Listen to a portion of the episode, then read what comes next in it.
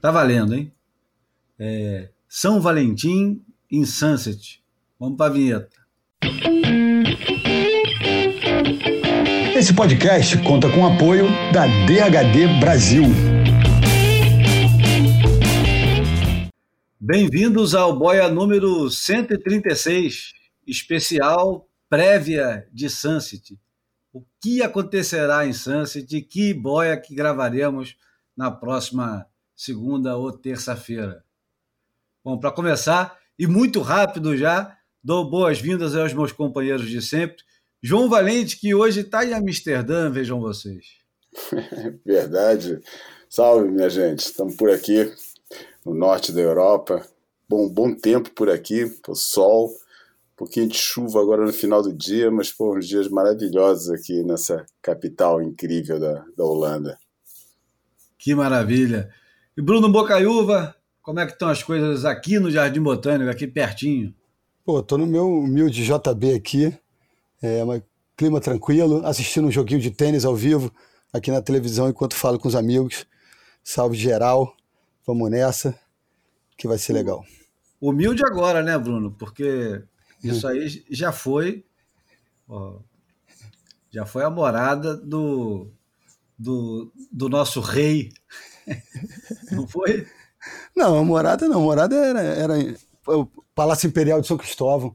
Aqui era, era, o, era o jardim que ele construiu para dar asas ali o, o carinho que ele tinha pelas, pela natureza, pelas plantas, e, enfim. Mandou trazer um monte de coisa exótica, que as pessoas acham que, que, que são nativas brasileiras, mas tem muita coisa aqui no Jardim Botânico que é, que é de fora.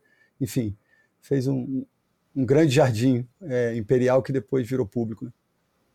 Bom, falando em coisas exóticas, vamos começar hoje com o som extraordinário e balançante do mítico Erlon Chaves e a sua banda Veneno. O nome da música é A Garota de Paramaribo, The Girl from Paramaribo. E quem não lembra dessa música é porque possivelmente tem menos de 50 anos.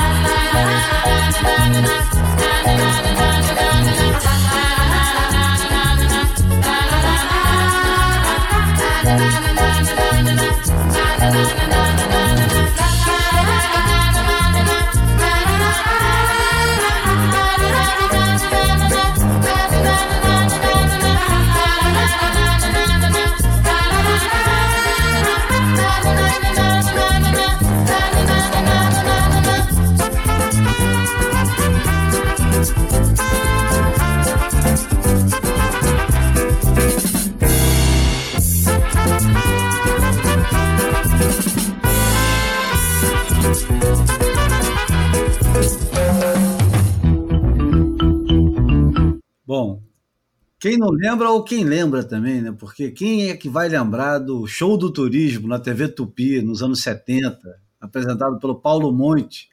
É claro que eu não tenho essa memória, né? Tem que procurar isso no Google, porque eu não tenho essa memória extraordinária como tinha o nosso querido amigo Alexandre Gontijo, que lembrava de nomes e datas com uma destreza incrível.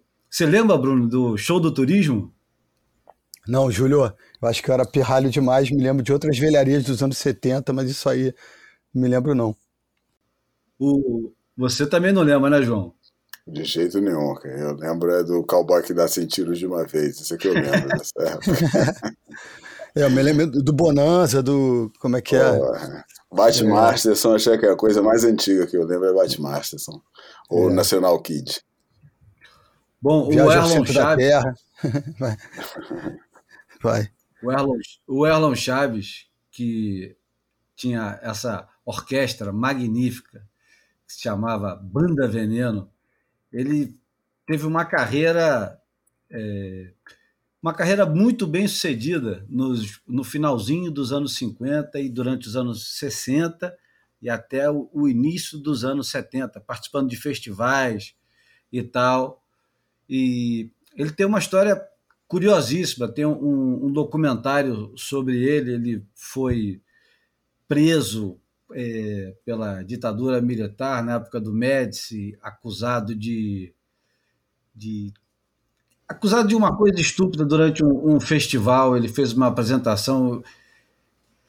É, não vou entrar muito em detalhe, vale a pena assistir o filme. Procura Erlon Chaves, procura no YouTube, procura conhecer os discos dele com a banda Veneno. É, são, são todos muito bons. E, enfim, o Boia serve para essas coisas também, né? para recuperar alguma parte da memória que o pessoal esqueceu, ou para apresentar coisas que a gente não conhece ainda. Ah, falando nisso, né? 100 anos comemorados da Semana de Arte de 22, essa semana. E os caras fizeram em São Paulo um, um lance muito maneiro, uma, uma exposição, e, e, tem repercussão aqui no Rio também, tem uma parte dela. É, contribuição do, do negro brasileiro no modernismo. Grandes artistas do, do passado e do presente conversando, dialogando. Tem grafite em São Paulo, tem exposição no Rio, tem um monte de coisa legal referente ao tema. E, e a galera é, discutindo muito quem seriam os modernistas de hoje, se a gente fosse é, reproduzir aquela. Enfim, fica aí, co coisas de boia. A melhor coisa, por enquanto, da semana, da celebração dos 100 anos da Semana de Arte Moderna foi o Roda Viva com o Rui Castro na semana passada. Porra, mas eu pensei nele mesmo. É. Foi fenomenal. É, interessante pelo jeito iconoclasta que ele tem, e o, enfim. Não vou entrar muito nesse negócio, vale a pena assistir. Uhum. Vai ter gente que vai se irritar e vai ter gente que vai se divertir.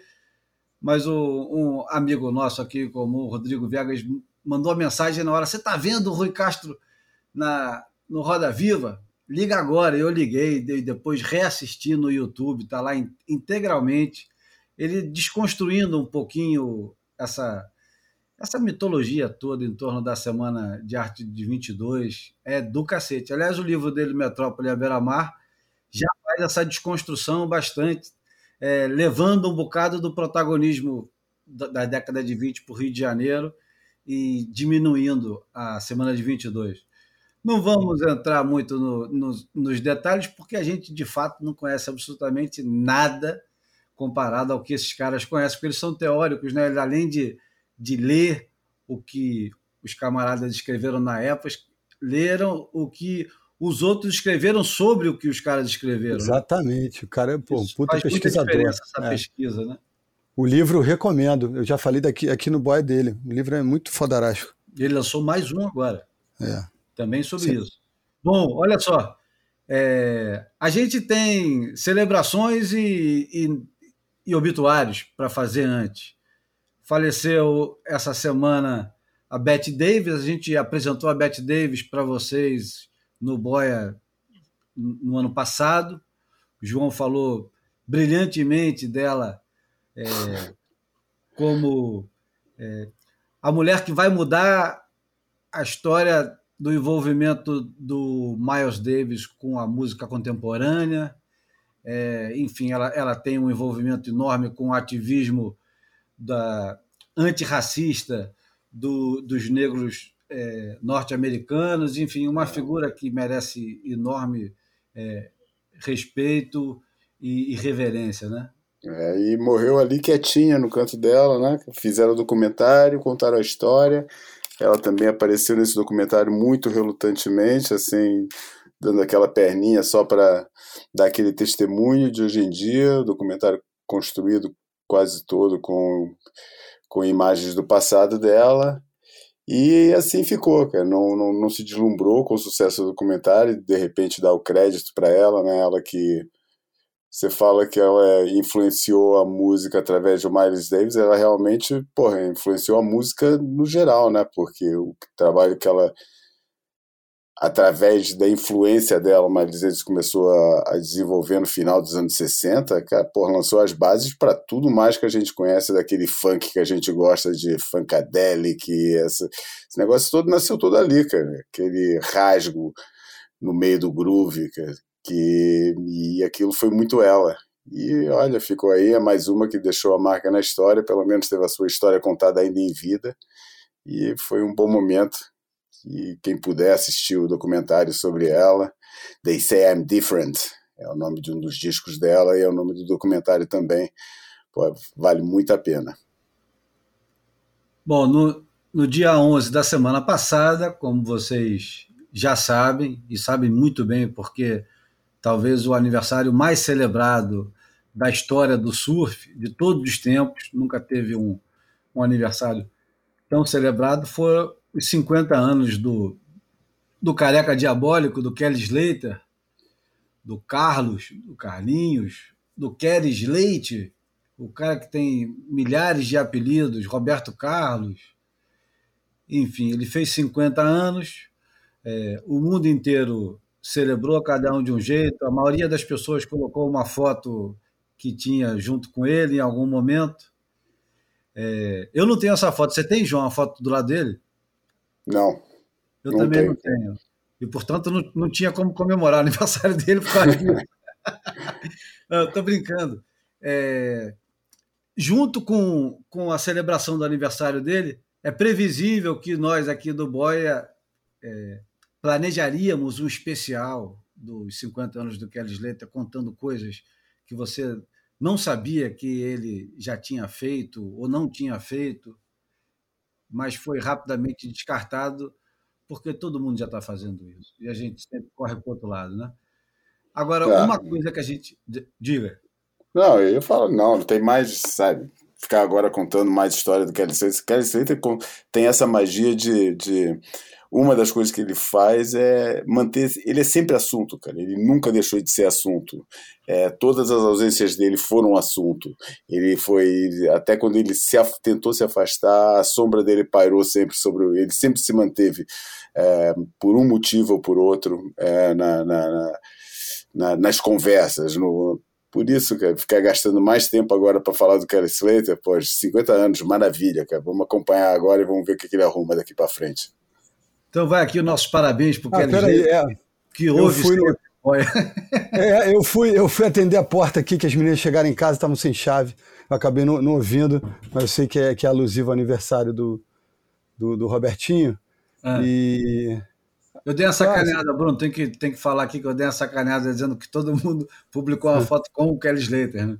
É, eu não costumo fazer isso, né? Eu sempre faço da pessoa. Eu queria falar dele, acabei falando e fui criticado por não criticá-lo por ser antivacina, mas é, eu submeti a apreciação aqui da, da família, como eu sempre faço, e aí a galera votou, e eu sempre ouço as mulheres. Pô, tá fazendo uma homenagem, vai querer ficar dando pito no cara, o cara nem vai ver isso e tal e coisa. E eu tirei, tirei o pito e deixei só a homenagem. E aí ele respondeu é, gentilmente com, com três emojis simpáticos e... Descreve os emojis aí, por favor. Ah, um chaca, um, um, uma piscadinha de olho. e mais alguma outra coisa que eu não me lembro agora.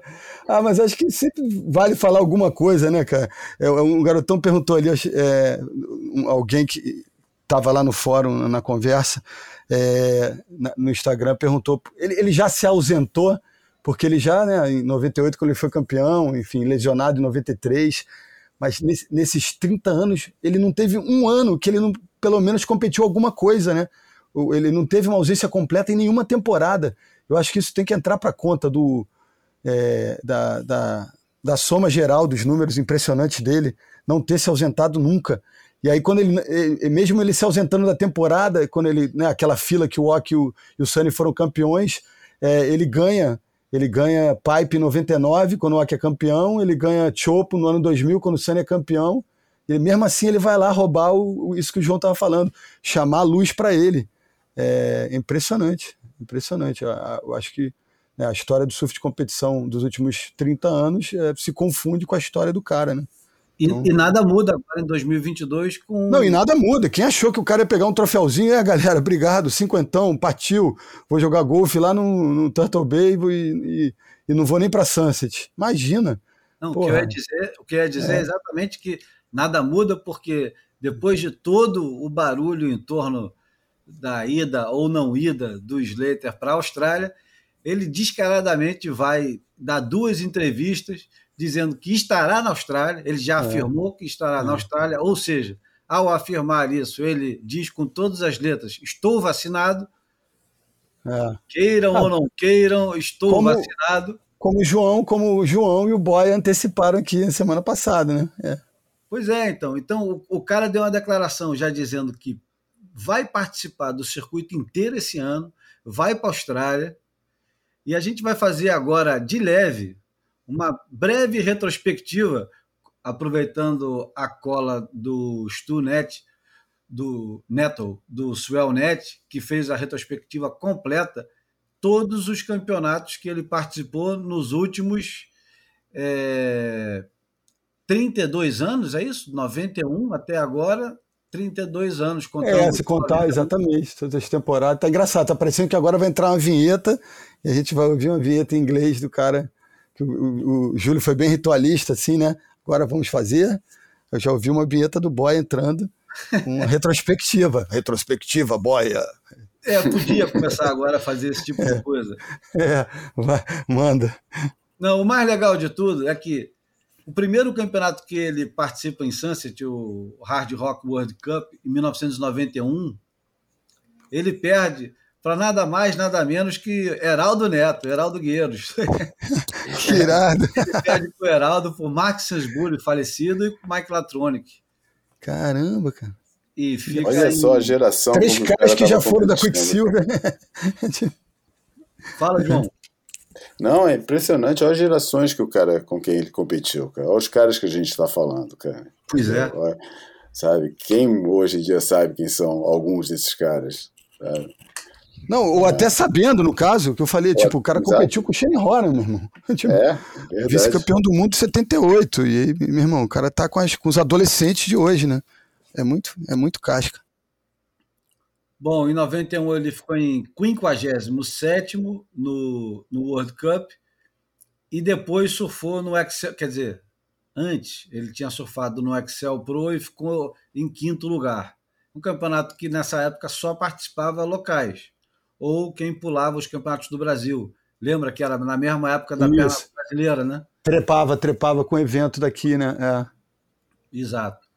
E aí depois, de 92 até 2001, o, o retrospecto dele é 17, 49, nono, 49, não participa, 96 ele não participa. Opa, tá chegando a final com o espirro, hein? 33 em 97, Agora. terceiro lugar em 98, é. 33 de novo em, em 99, não, não comparece em 2000, 55 em 2001, 25 em 2002, quando era CT já, em 2002 foi o Ripco Cup. É, uhum. Ele perdeu para o Kalani Robb. É, aquele que o Dick é, Patterson ganhou, eu acho. É. Shane Doran e Luke Hitchens. É, em 2013 ele fica em 17 é, esse sim, eu acho que é o campeonato que em 2003 é o campeonato que o, o Jake Patterson ganha. Ah, tá. Mais grande. 2002, né? 2002, é. de repente, foi o. Agora já não lembro, tem que olhar lá. Deixa para lá. Mas, enfim, 2003 é, 17 como QS, depois 13 não aparece, 13 em 2006, 2011 também não, 2012 17 de novo. Quer ver, o retrospecto dele é terrível, né? Não tem nenhum lugar no mundo que ele compete pior do que em, Jeff, em Jeffs, em Sunset. E aí estamos lá, 2013, 25 2014 não compete, é, porque ele nem sempre competia quando era Triple Crown, né? quando ele não tinha interesse no Triple Crown, ele não competia em Sunset. 2016, ele fica em quinto, perde para o Tory Meister e, e para o George Smith, que ganhou o campeonato. É, 2016, ele fica em quinto, perde para o Gatian Delaye e para o Jadson André e para o também campeão do evento, Cody Young. 2019 ele fica em 25 de novo. a média dele no final de, de tudo é 25 para baixo. Você vê, o, o surfista mais vencedor da história do surf profissional, amador, a porra toda. Em Sunset, ah. em Sunset ele é um quase um é. verdadeiro fracasso, porque 25 para um cara normal não é tão ruim, mas para o Kelly Slater é um fracasso absoluto, né? Não, mas olha que interessante, justamente depois de você falar isso, e permanece como o maior vencedor do evento. Tudo bem que a gente contextualizar como você acabou de fazer, é, até automaticamente dizer que Sunset às vezes não está no roteiro né, do, da elite, aí os caras pulam às vezes, mas enfim, permanece o maior vencedor sendo o MR, Mark Richards, com quatro títulos.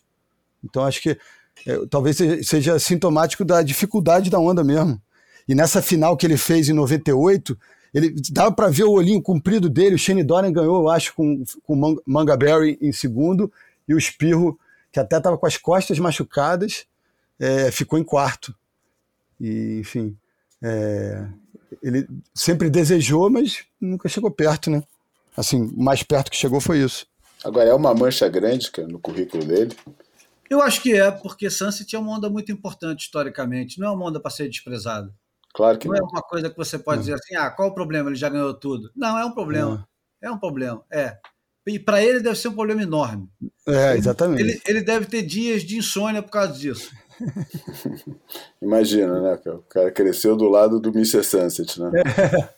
Não, o cara competitivo, do jeito que ele é competitivo, a, a gente é. acompanhou, é, a gente teve a sorte de acompanhar o Adriano de Souza é, fazendo o que ele fez no circuito mundial, que é uhum. talvez o, o, o, feito mais incrível do, do surf profissional nos últimos, uhum. sei lá, nos últimos 20 anos, 25 anos. Eu estou me referindo às conquistas, pequenas conquistas do, do Adriano, que foram estudadas e conquistadas de fato, e que não é o Gabriel Medina, que nasceu com dom e que saiu fazendo tudo, aquele negócio todo, nem é o Kelly Slater, e nem é o Andy Irons. Ele, o, o, Adriano não é esse cara. O Adriano é, é o cara que tem que trabalhar. E o é. Adriano, ele falou assim: porra, eu, eu vou ganhar Bells, eu preciso balançar aquele sino. Ganhou Bells. Pô, eu vou aprender a surfar pipeline. Ele foi ganhou o Pipe Master. Tava marola, tava para direita, tava esquisito. Mas ele ganhou o pipeline. É. Porra, o Medina não, tinha ganho ainda, ele ganhou. E se você perguntar para ele, Júlio, ele vai dizer que herdou do cara, que tirou do cara, que se espelhou no cara. É, muito louco. Mesmo que o cara às vezes não o trate bem como ele merece, é, como, como esse, esse cara que né, tirou a força, um monte de coisa, que antecipou a tempestade, tem essa coisa meio capitão pela, né, pela ética de competidor, mas é, é, é mais do que isso, né? Às vezes o cara era, era Lonely Ranger ali, né? O, o pistoleiro solitário ali, antes de ser o capitão da tempestade, né? Completamente. Então, porra, ele e, tem, e são, tem... são, conquistas muito pessoais e solitárias é, dele, né? É. Que ele coloca na cabeça e corre atrás e, e faz. É. Que é surfar bem Chopo, surfar bem Jeffries. Não, e lá para Margaret River se comprometer com o The Box e ganhar o campeonato, porra, inacreditável enfim, a força, o, espírito mesmo do cara, do samurai mesmo. É, esse o, que, o que falhará com ele em Sunset, cara? Qual é com, a coisa com ele? Com o Kelly. É, o que, que, que, falha com ele, cara? Então vamos falar um pouco. Ah, interessante, hein? Essa pergunta é uma pergunta valiosa. Vamos falar um pouquinho sobre é. É, como. E talvez as... prancha, prancha seja uma questão até. Não, mas vamos falar um pouco tá. como as escolhas são feitas a partir dos anos 90 na geração do Slater. É, até os anos 90, é, Sunset Beach era uma das principais ondas do mundo a, serem, a ser domada. Era uma onda que fazia parte do, do desafio havaiano e não tinha escape. Você, precisa, você tinha um, um, compromisso com Sunset, todo mundo tinha. O Curren tinha que surfar bem Sunset, tinha que se dar bem em Sunset. Não era, não era só é, passar a bateria e fazer um bom resultado era apresentar um desempenho à altura do, da colocação no circuito mundial. Então, o Carroll, quando chega no circuito e ainda de monoquilha ganha Sunset, se tornando o primeiro Goofy a vencer em Sunset, ele faz uma das quebras de paradigmas mais é, pesadas naquela época. Né? Eu nem lembro se aquilo ali é 83, 84. Alguém lembra da data? Não, eu não lembro. É, é, mas não é importante. Mas não é importante. O importante ah, não, mas é. Deixa então só falar. É, o, o Sunset ali que a gente falou há pouco é legal confirmar, né? É, você estava certo. Jake Patterson em 2003 e no ano anterior tinha sido o Parco Molecão, tá? Então desculpa, segue, baile. Foi 1982, né, Bruno? Isso, isso. Final com o Sean Thompson, o Mark Richards e o Glenn Rawlins. Então vamos fazer um pouquinho dessa reflexão em torno da geração do Slater e, e o surf nos anos 90 e a mudança de Sunset para Pipe. Eu escutei uma vez o Nick Carroll falando. A gente falou isso no Boia passado já? Falamos, não falamos? É, elabora mais para entender se falamos ou não. não. Se falamos ou não falamos também, a gente fala de novo, porque isso é uma eterna repetição de temas. O, o Nick Carroll, uma vez falando da relação da geração do Slater com Pipe e Sunset, ele chegou à seguinte conclusão. Para começar, as pranchas que os caras usavam no início dos anos 90, elas foram ficando estreitas e muito finas. As pranchas eram uma merda em Sunset e foram ficando cada vez é, mais obsoletas no, no, tipo de onda que precisava de volume para cacete. Então os caras ficavam completamente perdidos. Outra coisa, era muito mais fácil fazer imagem em pipe, pipe backdoor, pipe backdoor, off the wall, do que fazer imagem em Sunset. Sunset é um lugar muito mais difícil de você posicionar uma câmera, filmar, às vezes, é, de um ângulo mais de trás, e você, às vezes, se filmar muito de cima, achata demais a onda, uma onda de 10 pés fica parecendo uma onda de 6 pés. Enfim, a relação que eles tinham de é, registrar toda e qualquer caída, sempre, afastou muito essa geração de Sunset. E... É verdade, se a gente for olhar para os vídeos do Taylor Steele, claro. não tem praticamente Sunset, né? cara filmava da praia, né, cara, pô, pra é. jogar Sunset, cara. É. Com câmera vagabunda, enfim. A galera de Sunset é a Mas galera do cinema. Era isso? Não era só é. isso, né, cara? Não, e, não. tinha. Cidade, não. E, e tinha mais um. E tinha fala, um fala. outro agravante que, ao contrário de Pipe, Sunset tem um, um line-up onde você senta para pegar onda, é um campo de futebol inteiro. Né? É, tem sei lá, quantos metros? 150 metros, 200 metros de, de possibilidades. Enquanto pipe, você não tem muita possibilidade. Você senta num lugar e você não tem como sentar 40, 50 metros para a direita ou para a esquerda. É claro que, dependendo da ondulação e dependendo do crowd, você pode se colocar em determinadas situações, mas não dá para comparar a abrangência do line-up e da possibilidade de você remar em ondas em Sunset com 10, 12 pés, principalmente com 10, 12 pés, e Pipe com 10, 12 pés, ou com 8, 10 pés. Sunset é, é, é amplo. É outro esporte, é, amplo, é, né? é. tipo é, campo de futebol do salão, Pipe e Maracanã, Sunset. É outro jogo. E requer também outra sintonia com o mar, né? Porque ao contrário de pipeline, que você tem quase sempre o mesmo lugar onde a onda vem, Sunset às vezes pode estar a 50, 70 metros mais para fora, né?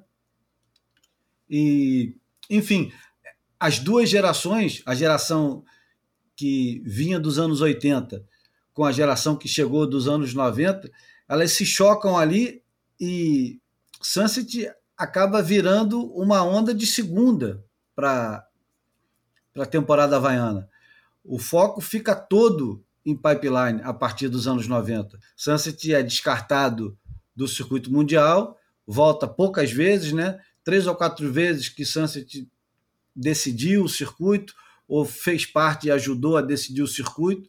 Uma delas, inclusive, com o próprio Andy Irons, é, mais uma vez é, soberano, né? Completamente soberano em, em, em, todas a, em todos os lineups, né? no Havaí. Ele era soberano como o John John hoje é soberano, só que o, o, o Andy Irons era, era um competidor mais feroz e ganhava tudo, né? Então... Ah, e a gente tem aí nesse, exatamente nesse período histórico aí duas vitórias, é, duas confirmações de títulos mundiais em Sunset, que é o, né, o improvável do CJ em 2001 e o, o primeiro do Andy em 2002. Esses dois títulos foram conquistados, foram né, a coroação aconteceu em Sunset. Né? Aquela cena é. do Rabbit dando o um troféu pro CJ na, na, na, traseira, né, na caçamba de uma, de uma picape e tal. No estacionamento, né? É, é mesmo, é mesmo. Nem lembrava é. mais dessa cena. Era assim. Não é? Com a é. camisa de basquete, né? Uma camisa é. que o fazia inspirada nos jogadores de basquete. Isso mesmo. Enfim, o, o fato de, a partir de 92, o circuito não incluir mais, mais Sunset, meio que exclui. Você não precisa mais dominar aquela onda. Até 92, você tinha que ser bom em Sunset, você tinha que ter resultados em Sunset, porque chegava no final do ano, tinha Haleiva, Pipe e principalmente Sunset. Sunset e Pipe eram muito importantes e perdeu esse protagonismo durante os anos 90 inteiro, recuperou um pouquinho nos anos a partir dos anos 2000, mas foi muito breve, né? Sempre foi muito breve. Nunca teve quatro, cinco anos seguidos, né? Nunca mais teve. E, enfim, é, vai ser Sabe muito que, que eu acho, cara? Eu, eu acho que Sunset, fazendo uma analogia assim, eu acho que Sunset está um pouco para o surf, cara, como o skate vertical tá pro, tá pro skate, assim, no sentido que ficou um negócio muito, eu acho que Sunset representava muito, teve, criou essa, essa mística toda, porque ela representava, acho que mais do que qualquer onda, em todo o crescimento da mitologia do North Shore, ela representava, era Palmalu, né, era, era a onda que representava aquele volume é, e aquelas dimensões que tornavam o surf havaiano diferente de tudo que se conhecia naquela época, que era Austrália e Califórnia, né? E, enfim, era, era uma onda que epitomizava muito bem todo essa, essa, esse negócio do, do, do, da fronteira desconhecida, aquele, aquele pico de alto mar e tal. E, num, numa evolução do surf de um ponto de vista mais técnico para um surf que, que valoriza mais as manobras de arco curto e de, de naquelas né, transições rápidas de lip, um negócio mais de de, acrobático, né? Mas... Acrobático do. É, eu estava é. tentando arrumar é. analogia com o skate, né? E que de repente não era mais aquele mesmo no, no, no, vertical, deixou de ser importante voar mais alto, entendeu? E interessava hum. eram as variações que eles faziam já no, no, no próprio coping, ali a, na, as entradas em fake, aquele, aquele negócio mais elaborado. E o surf também se tornou mais elaborado, mas não se tornou mais elaborado para funcionar em Sunset. Sunset é uma onda que sempre meio que recusou esse tipo de, de, de abordagem. É, é, difícil ter esse tipo de abordagem lá.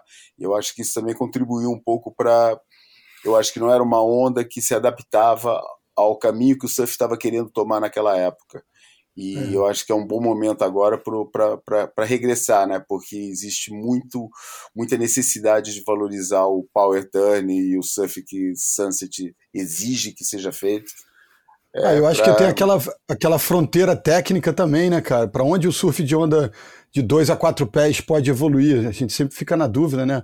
É, acha que já chegou no máximo e tal.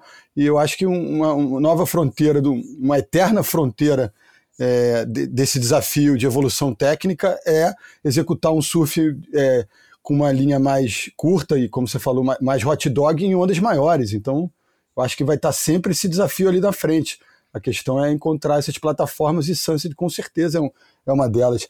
Mas essa tua analogia é interessantíssima, porque o, o, o skate park quase que é, aposenta, né, faz, mata o, o skate de transição do vertical, né, do, da raiz é. que o criou. É quase que um, um filho que, que, que, enfim, que assassina, que atenta. Mas, pô, falando em surf hot dog em Sunset, agora puxando um pouco aquelas histórias mais antigas, mas isso para dizer que, para mim, cara, a melhor onda que já foi surfada em Sunset continua sendo uma onda do Tom Carroll dessa fase, é, mas eu acho que aí ele já estava de, de, de Trusser, é, e que é uma onda que aparece para mim, eu, eu consigo localizar essa onda na, na, no Surfers the Movie que eu acho que é uma onda que vocês sabem qual é, que é uma onda grande em Sunset, um West Peak, que é grande, que, porra, que ele quebra, de um, faz uma linha perfeita na onda, de top do bottom, porra, o cara vem descendo umas ladeiras, cara. a prancha nem treme, cara. Porra, o cara faz a linha perfeita da onda, parecia que estava cortando manteiga, mas uma onda enorme. Ele quebrando com uma prancha, porra, sete pés, cara, mais talvez, cara. Com a amarelinha meio? É, cara, acho que é amarela, amarela, sim, acho que uhum. sim, cara. Aquela com, com aquela pintura dele em roxo, acho. Enfim, para mim essa onda é assim o, o Tom Carroll no, é, é, o que define o surf de Sunset. Sunset grande, que ainda por cima, que eu acho que é a previsão agora para os primeiros dias do campeonato, né? Mas é engraçado que o, o, a geração de 80 ela tinha um compromisso grande com a geração de 70, né? Ela vem completamente inspirada pela geração de 70, que tinha em Sunset a sua onda fetiche muito mais do que pipe, né? Porque pipe era para muito poucos. Aí até o Mr. Sunset tem vitória em pipe. é verdade, no primeiro, é. né? É. Em 73. É. 71. 71, né? Caramba. É. é. Bom, é, mas a geração de 80, quando chega mandando no jogo e, e empurrando a geração de 70 para baixo, ou seja, colocando Mark Richard, Charles Thompson, Rabbit, para correr, isso a gente está falando do especificamente em Sunset, do Tom Carroll e do Gary Elkerton. O Gary Elkerton, eu acho que ele reinou em Sunset durante quase uma década inteira. Mas tinha um cara que era da geração anterior que nunca saiu de dentro d'água ali, nunca deixou de se destacar e nunca deixou de ganhar, que era o Michael Rowe. Eu tive oportunidade em 2001, o Michael Rowe já estava coroinha e tal, estava filmando um sunset lindo de morrer. Não era um sunset muito grande, mas era um sunset muito bonito. Devia ter 8 a 10 pés, estava todo ajeitadinho, era é, janeiro, fevereiro de 2001. E eis que eu estava gravando um pouco mais ali no ângulo de backyard e vem andando um senhor, já com a bela barriguinha, com uma prancha que nem era tão grande, devia ser uma 6 e 9, uma 6 e 7, sem cordinha. O mar estava difícil. Eu tinha caído esse dia de manhã e com, com muito respeito e muita prudência.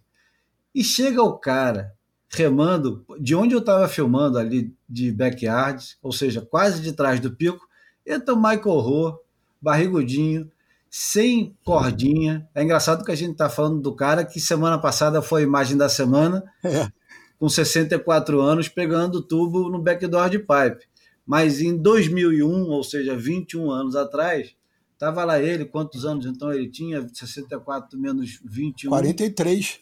Tinha, já era um senhor respeitável de 43 anos, sem cordinha, entrou dentro d'água, pegou uns três tubos no inside e saiu sem perder prancha, um, porra, parecia que era brincadeira. Parecia que eu estava em Velziland com meio metro. Foi, foi quase irritante ver o cara fazer aquilo. Bom, tudo isso para dizer que, que Sunset, é, eu acho que vai ser o grande desafio da carreira do Slater, a grande motivação do Slater agora em 2022 é ele quebrar esse tabu de um retrospecto terrível em Sunset, né? Isso é mais do que o suficiente para tornar esse campeonato interessante, né? Não, e, vem cá, a gente não pode, pô, é, em respeito à audiência portuguesa, que eu tenho muito carinho, a gente não pode deixar de falar quando fala de Sunset, que o, que o Saka tem um resultado, inclusive, superior a do Slater, é, vice-campeão no ano 2000, ganhando do Andy na final, mas perdendo, ficando atrás apenas do Sunny, né? É. Enfim, e no mar de respeito, né? Então, Foi o Kikas, se o contexto cara. é esse, palmas para ele. Foi o Kikas, então. É, exatamente, é. Não, mas eu digo, estamos resgatando coisa mais, mais veaca, né? Uhum. Pô, isso no ano 2000 tinha um peso que talvez hoje seja diferente, né? Era quase o extraterrestre, né? É. É, aquilo ali foi assim uma chega, foi uma grande chegada. Foi uma grande chegada. Que só, só mesmo aquele lado fatalista do, da história da, da carreira do Saka que não permitiu que ele ganhasse esse campeonato, incluindo na matéria do Steve Barilotti, falando que, porra, o Saka tinha levado aquela, aquela final se não fosse o Sani Garcia do lado de lá. É. É. Talvez não tenha sido a única que o, que o Sunny, enfim, triunfou assim. Bom, vamos fazer o seguinte. Bora. Sugestão do João. A gente interrompe um assunto e enfia um, um almanac no meio. Vamos embora? Bora. Almanac flutuante. Como hoje o, o boy é todo em torno de Sunset, eu peguei um pedacinho do, do filme é, que a Quicksilver lançou. E agora? Quando que a Quicksilver lançou o Performance 2? Não é o 1, é o Performance 2. Aquilo deve ter sido 86, 87, por ali. O, o Tom Carroll já tinha aquele contrato de um milhão de dólares e era o principal surfista no Havaí, ponto. O cara dominava Sunset e Pipe como ninguém e tem uma, uma fala que eu acho que vale a pena e separei aqui para a gente ouvir. Vamos lá. Sunset is uh, the most exhilarating wave because because it offers a big variety. You can you know take off on the peak and get a huge great drop and I imagine it to be something like skiing where you're skiing down a hill and you've got all the power behind you. You can force a big bottom turn and then you know you you can maneuver through the inside and um, you're not it's not just not a quick little ride it's it's a big drop and a, and a big maneuver on the inside a big tube possibly it, it, offers a lot and it's got a big old warp in the middle of the wall sometimes the middle of the face because of the backwash and it, it, and so much power it's so intense. And the, and the crowd makes it intense too. Uh, people want to get the waves the biggest wave that comes through and people want to get the best tube that comes through. Um, it's it's just an amazing atmosphere out there. When you get sunset with no wind and it's a clean 12 foot swell, 10 to 12 foot swell, um, the wave is totally maneuverable. You, you, you, can muck around with the face of the wave. You can you can ride the wave for some distance, and the whole ride varies a bit. Um, it's not short and sweet. You can feel the whole wave for some time. Um, and it's just the thrill of being way out in the ocean too. It's an incredible feeling, you know, just just being able to get one of those big beasts, even if it sort of flattens out halfway through. É engraçado que ele fala que o que Sunset é tipo você esquiando montanha abaixo. Porra, e encaixou, tava dando play aqui no meu telefone, no mesmo vídeo. Encaixou na hora que ele tava botando realmente ladeira abaixo, parecia realmente um, uma, uma montanha de neve ali, estava meio espumada a onda. É, mas aquilo é, é, é analogia óbvia, né, que, que se faz com Sunset, né, que é aquele é. ladeirão, e a primeira manobra que ele menciona, obviamente, que é o drop, que é o bottom, né, que é o bottom turn, é, o, é a manobra decisiva de Sunset, e que, porra, acho que mais que em qualquer lugar, né, é, já, já conta, conta como manobra, né, conta é, como, não, como, como análise da, da, da, da, tua performance lá. Conta como hoje em dia a gente percebeu que conta o drop, né? Ou, sempre contou e passa a contar mais ainda na medida que os caras desafiam a, as leis da física de uma maneira mais radical ainda, que é o, como conta o drop em, em, pipe back, principalmente em backdoor, né? A cavada em sunset, ela, ela, ela, ela vale ponto e ela determina muito do que vai acontecer na frente, né? Então é, é muito maneiro. E, e a gente ouvir ele, eu acho muito legal que são os, esses aí são os ídolos é, da minha geração, acho que meus ídolos são esses caras aí. Curren Carroll e tal. O, o, o Slater é muito contemporâneo nosso, né? Então, assim, é, eu, eu, respeito e admiro 500 vezes por tudo que fez, mas a, a, a coisa da idade geracional, acho que coloca os meus ídolos na, na geração anterior a dele, né? E o Carroll é um desses. A foto é. na parede do quarto, né? É, exatamente. É João, quem é que... é que você tinha na, na parede do quarto, nos anos 80? Porra, Mark Richard, Michael Rowe, eu tinha falado, É, pô, tinha muita gente, caramba, cara. Tinha muita foto, Rabbit. Uh... E o Quero não tinha? Você, como Goofy, não tinha foto do Quero no quarto? Cara, eu acho que o Quero não, cara. Eu acho que o Quero só fui ter mais tarde, cara. Já foi aqui em Portugal que eu botei o Quero. No Brasil não tinha o Quero, cara. E já não lembro. Isso aí. Ah, mas é começo dos 80, faz sentido, né? Ele toma, ele toma de assalto tudo né, meio de 83 para frente, né? Sunset Beach está sendo mudado é, na frente dos nossos olhos nos últimos anos. Eu acho que mais ou menos há, há uns. Talvez um pouco mais, mas nos últimos cinco ou seis anos, eu julgo, e posso estar errado, vocês me corrijam ou corrijam depois, mandando mensagem. Está acontecendo uma mudança de leitura na onda de Sunset com esses dois caras, John John e Jack Robinson, que eles estão transformando a onda de Sunset quase num backdoor, né? Os caras estão transformando toda a experiência que era de um grande drop lá atrás e você fazia um fade, continuava, tinha uma antecipação muito grande na onda até ela entrar no inside. E os caras estão transformando a onda agora num tubo desde o início, né? É, é um é uma versão pós-moderna, né, de leitura. Ele coloca os caras em situações que os outros não experimentavam por conta do posicionamento na onda mesmo. Mas você, é foda.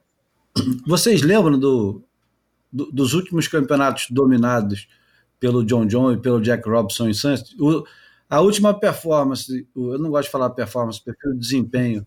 E, aliás, é, tem uma ojeriza terrível por quem é, usa esse anglicismo capenga, performar, que para mim não é, é sequer uma palavra. Mas é, o desempenho do Jack Robson, que o pessoal diz que o pessoal é, Ross Williams, Caipo, Caipo Guerreiro e Joe Torpel e etc e tal, Peter Mel, os caras dizem que é a maior performance da história de Sunset, que foi aquela final que ele domina completamente pegando tubo, dando umas rasgadas no final. Mas um pouquinho antes daquilo, o, o John John já estava fazendo isso. Eu acho que ele vai meio atrás daquela linha que o John John descobriu. Vocês lembram disso, não? Cara, não sei. Sabe que eu, eu tenho uma memória afetiva com Sunset. É, é aquela performance do Shane Horan, há muitos anos atrás. O negócio é assim, você está falando de Sunset, cara, é, é, um e falar de Sunset numa perspectiva histórica, eu tenho esse campeonato como o, o, um momento assim épico da, da, da, da história de Sunset, um, uma, aquele uma 5A. Uma, aquele 5A, aquele momento na carreira dele, aquele retorno, cara, foi um negócio, sabe, que foi assim o, o, o lado é, obscuro da história de estrelato que, o, que a gente assistiu com Kelly Slater em Pipeline, sabe? É, é uma, é, é uma é. outra vitória com outro nível de redenção, como a, que eu, e para mim é o, a, a, minha mitologia de, de Sunset passa muito por essa aí. Tá, então eu vou colocar logo a imagem falada, a gente vai ser um pouco mais saudosista. Ainda. Fotografei você na minha Rolleiflex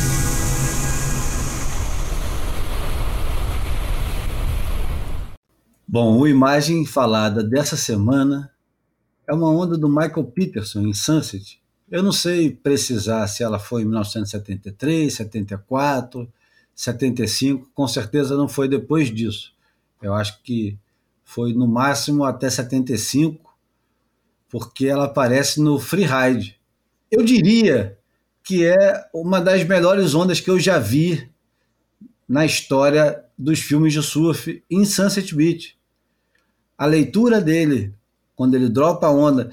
E aí, imagina assim, o, o Bruno estava até contando uma história do que tem no livro do Chandort. Tô com ele aqui na mão, tentando catar a página, mano. Pra ele. Então, enquanto você tenta catar a página, você imagina um camarada vindo da Austrália, chegando no Havaí, e a gente sabe, porque já ouviu muitas vezes da boca do próprio Ricardo Bocão, que a primeira ida dele para o Havaí, ida do Ricardo Bocão foi em 1973, e ele divide a casa com o Michael Peterson. Eu, com essa onda na cabeça, sempre perguntava pro Bocão, mas e aí? Conta mais e tal. E, e, e essa onda é, é uma onda que eu só fui descobrir que era o Michael Peterson muito depois de ter assistido ela vezes e vezes, repetidas vezes, porque é, é um tubo longo em, em Sunset, e Sunset não é conhecido por uns tubos muito longos, né? é um tubo muito intenso, pesado, é, às vezes feio até, né? mas está lá. O Michael Peterson faz um, uma linha fantástica e é uma leitura perfeita de Sunset para mim. E queria muito ver esse ano alguém com a prancha grande pegando um tubo desse. Sei que isso é só uma fantasia. Mas vamos lá, Bruno, achou a página? Porra, não achei, Júlio. Sua pressão assim é difícil, mas tá. Não, mas conta a história, você contou. Tá revivendo. Tem, tem um capítulo aqui que é Hawaiian Days, deve ser por aqui. Ele, ele, ele vai para o Mundial de San Diego de 72. É, para o Mundial Amador, né? O Mundial que depois virou da ISA, mas ainda é, eu acho que era da ainda International Surfing Federation, se não me engano era da ISF ainda. Mas enfim, ele vai para esse Mundial de 72, que é descrito por muitos que tiveram por lá como um, um Woodstock é, à beira-mar, né? Então, assim, foi um ambiente que ele já é, é, se pegou um pouco mais fora do surf desconectado e ele foi para lá já pensando que era a, a, enfim, a escala dele para o Hawaii. E aí, um belo dia, ele, ele eu acho que um parceiro, e ele estava dividindo é, quarto com o Rabbit. Só que ele, é, eu acho que agiu sem, sem avisar o Rabbit e deu um perdido na equipe australiana e pegou esse parceiro e foi para o Hawaii. E, enfim, chegou antes de todo mundo, não, não participou da bateria dele no Mundial e criou uma confusão interna. E quando a equipe chegou no Hawaii, ele ficava se escondendo dos caras, porque ele sabia que ganhar uma dura dos mais velhos, enfim e aí conta desse, desse jeito meio ingênuo que um, pô, um adolescente ultra talentoso é, optou por abandonar um campeonato para ir viver o sonho dessa primeira experiência no Hawaii.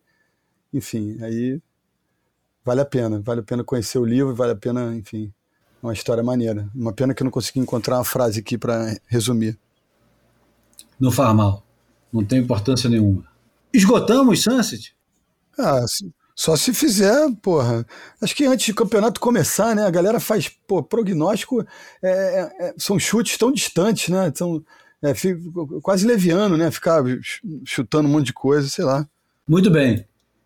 Então, para terminar o, o Boia. Aliás, é, tem um, uma mácula aqui nesse Boia que a gente tem que consertar agora, imediatamente que a gente falou do cara e não mencionou que ele fez aniversário. Falamos do Adriano e não mencionamos. É, falamos do aniversário 13. do Slater e não falamos do aniversário do Adriano. Exatamente. 35 anos, que é a data.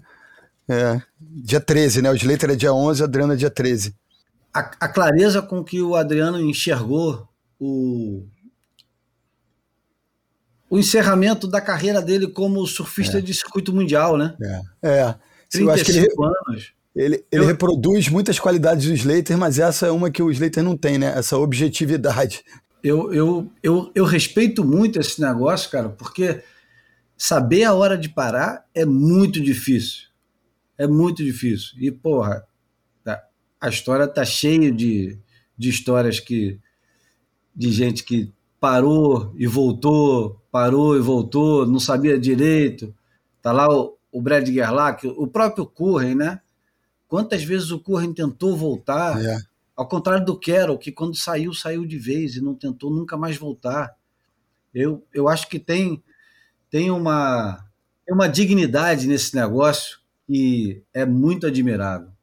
Já mencionei uma matéria do Stu Nettle, mas vou mencionar outra, porque ele manda uma cartinha toda sexta-feira para o pessoal que acompanha o Suelnet, e ele fala sobre a coincidência que é dele.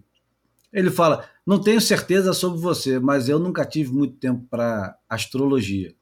E ele começa a falar de astrologia, dizendo que isso não fez, nunca fez a menor diferença na vida dele, e passa a argumentar. Ele fala: o maior argumento contra a astrologia é que Kelly Slater e eu nascemos no mesmo dia. e aí ele fala: No entanto, apesar de sermos bons aquarianos, ninguém poderia se enganar pensando que Slater e eu somos irmãos desafortunados. Eu, um sonhador, pensador conceitual, pouco culpado, propenso a cometer os mesmos erros repetidamente e um talento de surf mediano na melhor das hipóteses. Isso é, é humildade dele, porque eu estou surfa muito bem. E ele, Kelly Slater? Um cara que faz, analítico, brutalmente honesto consigo mesmo, perfeccionista, autoaperfeiçoamento contínuo e surfa direitinho. aí, aí ele vai, eu vou continuar. Apesar da data de nascimento compartilhada, desisti de comparações na época em que a Slater estava ganhando seu terceiro título mundial. Naquela fase, ficou claro que eu não ia ganhar nenhum. Você podia, poderia adicionar aprendizado lento à minha lista. Mas o que pude aprender com ele, e só se tornou aparente nos últimos anos, é uma lição que pode ser aprendida por qualquer surfista nascido em qualquer dia do ano. Continue surfando. A lição, no entanto, é um pouco mais profunda do que isso. O objetivo é manter-se envolvido com o surf. Siga o clima, persiga as ondulações, experimente, experimente pranchas, mantenha as ideias frescas, melhore o seu desempenho sempre que possível e tente não transformar em uma velha uma velha um, um velho ressentimento, achando que os dias melhores ficaram para trás. O surf não precisa te envolver como fazia na adolescência, mas sempre mantenha o lugar perto do coração.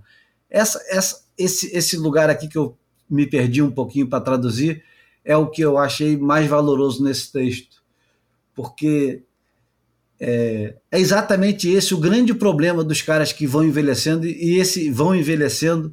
Você que tem 25, você que tem 35, 45, 55, 65, você sempre chega nesse lugar onde em algum momento você se lembra com, com um carinho talvez excessivo de um lugar que você teve no surf onde você se sentiu de um jeito diferente que você já não sente mais. Esse é um lugar muito perigoso, né? É. é esse negócio, o surf não precisa te envolver como fazia na adolescência, mas sempre mantenha um lugar perto do seu coração. Isso eu achei do caralho.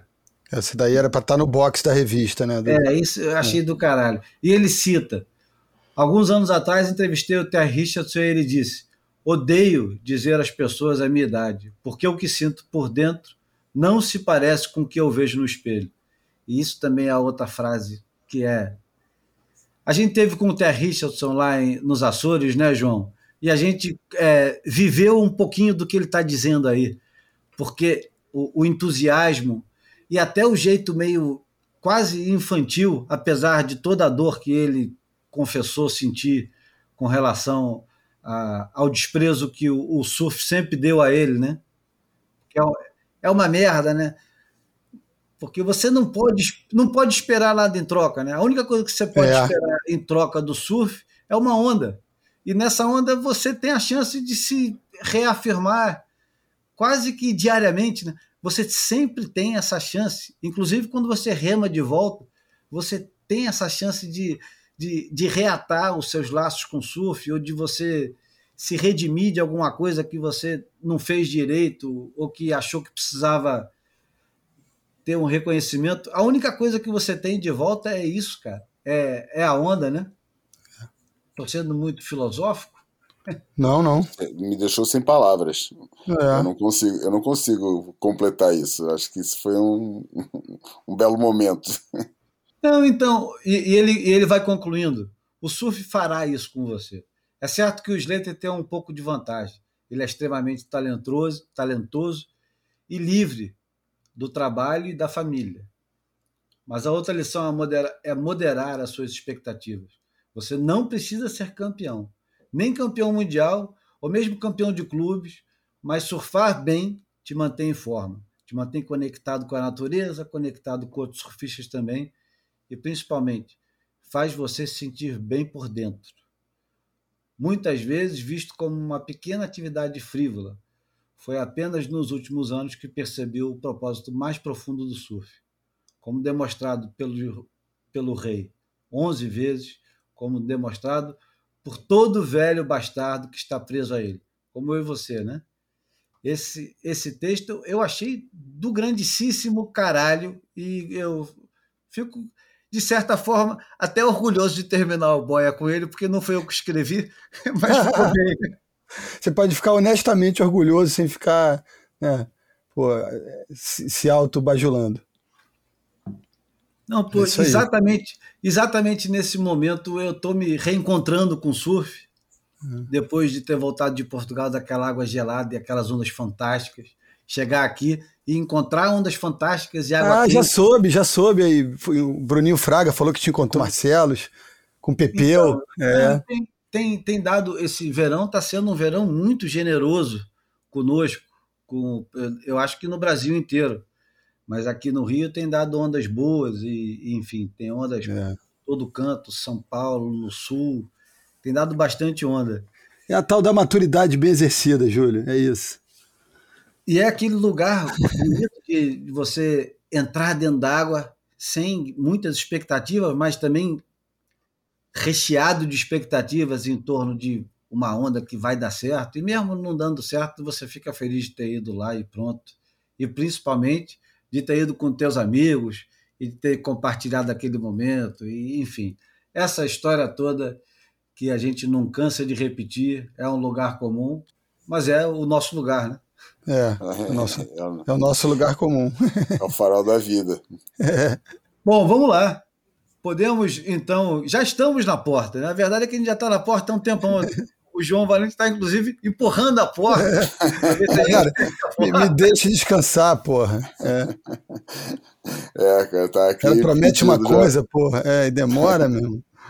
Não, então eu agradeço a todos os nossos queridos ouvintes, os 13 ouvintes, o Clube dos 13, né? É, encontrei com alguns essa semana.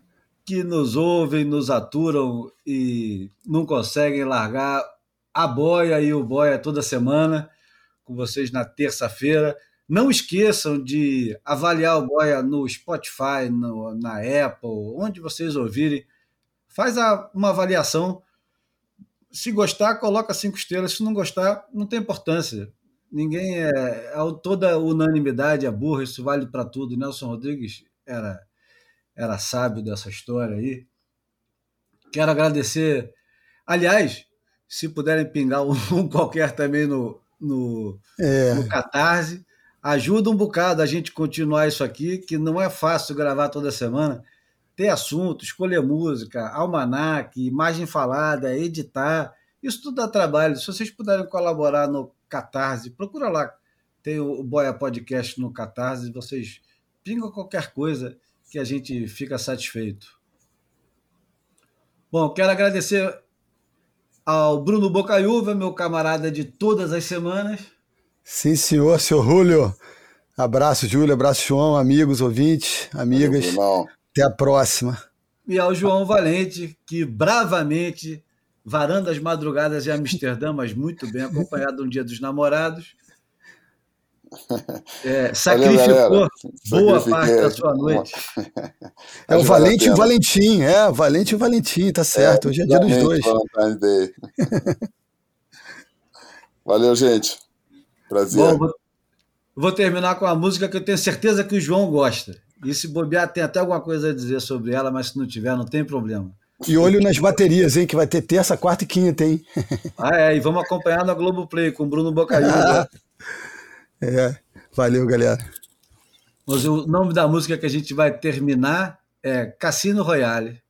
Ela é, ilustra o, o vasto catálogo do genial Burt Bacharach, mas é interpretada nessa versão aqui pelo Herb Albert e de Tijuana Brass. É, enfim, começamos com Erlon Chaves, vamos terminar com Herb Albert isso é um programa que é bem balançado nos anos 60, não é não, João? é, a, é a apoteose da lounge music, né? do easy listening levado à, à categoria de grande música. Então vamos embora. É isso. Obrigado, aquele abraço. Esse foi o Boia número 136. Maravilha.